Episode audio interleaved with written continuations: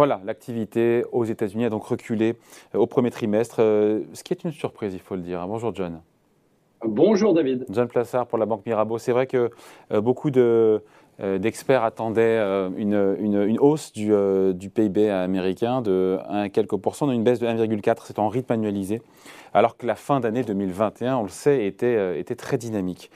comment est-ce qu'on explique ce trou d'air? Parce que ça fait quand même un, un, gros delta, un gros écart entre ce qui était attendu et les chiffres qu'on a eu, 2,5%. C'est pas rien. Hein non, c'est pas rien, c'est un choc. Euh, c'est un réel choc. Bon, on va expliquer pourquoi, mais c'est un réel choc. Hein. Plus 1,1% attendu, moins, vous l'avez dit, moins 1,4, 6,9 lors du dernier trimestre, entre une décélération euh, énorme. Euh, ça a même, pour l'anecdote, amené la Maison Blanche à paniquer quelque peu parce que elle a dit que, et c'est dans le texte, elle a dit que cette bizarrerie des chiffres ne reflétaient pas la vigueur économique aux États-Unis. Donc on voit qu'il y a un vent de panique qui a soufflé là, mais qui s'explique effectivement dans, les, euh, dans le calcul. D'abord, on sait que dans le calcul de la croissance, eh bien, vous avez une partie des stocks et puis une partie du commerce qui pèse extrêmement lourdement. Alors, euh, ce qu'on peut voir, c'est que d'abord les stocks, euh, c'est assez facile à expliquer pourquoi une baisse des stocks. C'est parce que à la fin de l'année passée, vous avez les entreprises pour les fêtes de fin d'année qui ont euh, stocké massivement, beaucoup plus qu'ils l'ont fait les autres années. Et euh, évidemment, assez logiquement, je dirais, ben, au premier trimestre, eh ben, ils ont euh, moins stocké que ce qu'ils auraient dû faire, parce qu'ils avaient déjà constitué leur stock avant et aussi par rapport à la pénurie qu'ils avaient. La deuxième des choses, paradoxalement, on voit que en fait, ces chiffres traduisent un commerce américain qui est beaucoup plus important. Qu'est-ce que ça veut dire? Ça veut dire que, en fait, fondamentalement, les Américains et les détaillants avaient tellement de demandes qu'ils ont importé énormément de biens de l'extérieur, de l'étranger. Et de l'autre côté, eh bien, on a vu que les exportations n'étaient pas aussi fortes que prévu. Et donc, ça, euh, parce qu'on a la crise en Ukraine, parce qu'on a euh, la, guerre en Ukraine, parce qu'on a la question Omicron, parce qu'on a toutes les interrogations possibles. Et donc, vous avez un déficit euh, commercial qui a explosé parce que vous avez importé beaucoup, mais vous avez peu exporté. Donc, en fait, ça traduit que les États-Unis, d'une certaine manière, malgré ce chiffre, vont assez bien, et d'un autre côté que l'Europe va moins bien. Et la toute dernière chose, euh, David, ce qu'il faut rappeler, et je pense que c'est le plus important, parce que c'est le moteur de la consommation aux États-Unis, c'est que euh, c'est le moteur de, la, croissance. De, de la croissance, pardon, c'est les dépenses de consommation au premier trimestre qui sont en hausse de plus 0,7%. Donc ils sont en hausse alors que la croissance est en baisse. Donc on est, dans une situation où il faut vraiment regarder le détail de ces chiffres et on voit qu'aux États-Unis, ça fonctionne assez bien, malgré, je le répète paradoxalement avec ce chiffre, et qu'en Europe, eh ben, la problématique, c'est la guerre, bien évidemment, en Ukraine, c'est Omicron, et évidemment, l'inflation. Donc pas de stress, on a vu la réaction des marchés, pas de stress autour de ce, de ce mauvais chiffre, parce que la consommation, même si elle décélère, elle se tient bien. Ça vient du déstockage, on expliqué, et du commerce extérieur. Euh, est-ce que cette contre-performance sur un trimestre, est-ce qu'elle est annonciatrice ou pas d'une possible récession technique, technique avec un deuxième trimestre, on sera en plein dans, la guerre pour le coup en, Ukraine, euh, une possible récession technique aux États-Unis, de trimestres de baisse consécutive du, PIB, et sachant qu'on a quand même eu 430 000 jobs qui ont été créés au mois de mars, donc euh, voilà, s'il y avait une récession, il n'y aurait pas autant de création de postes. Hein.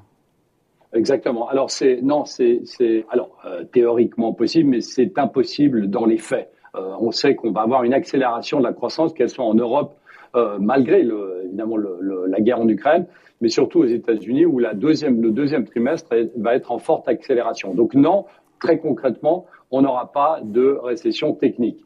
Mais maintenant, la question est bien évidemment de savoir si ce chiffre va s'accompagner la semaine prochaine, vous avez dit à la Fed, mais aussi s'accompagner d'une hausse du taux de chômage.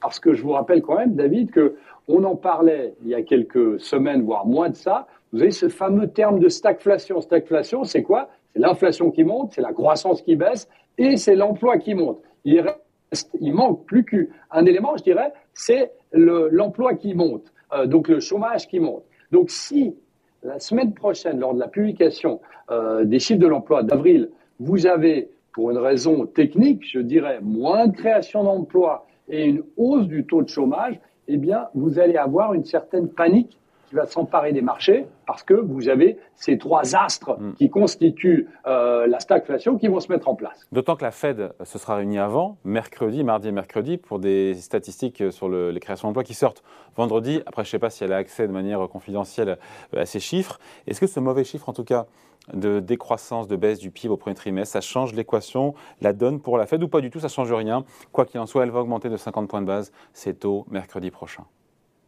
Alors, euh, c'est une très bonne question. Moi, je ne pense pas, mais le marché, hier soir, vous avez vu, a fortement euh, progressé parce que euh, vous avez eu des gens qui se sont dit très mauvais chiffre sur la croissance, donc la Fed, elle, va être moins au quiche, moins faucon, moins agressive en termes de, montée de taux. Donc c'est pour ça qu'on a eu cette réaction sur le marché hier avec des rachats de short, etc., etc.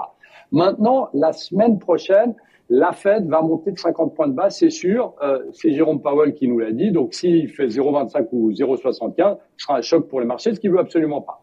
C'est la suite qui va être importante. Et la suite va être déterminée par deux éléments. Évidemment, l'inflation, hein, puisque c'est euh, un des mandats, euh, la stabilité des prix.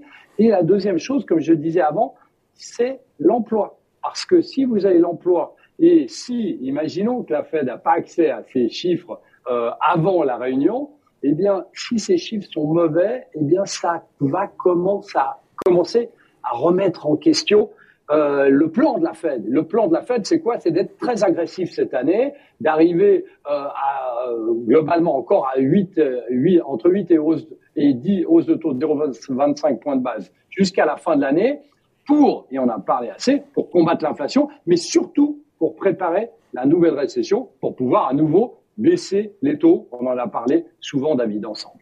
Allez, merci beaucoup. Point de vue, explication signée John Plassard pour la Banque Mirabeau. Merci, John. Bonne journée, bon merci, David. Salut.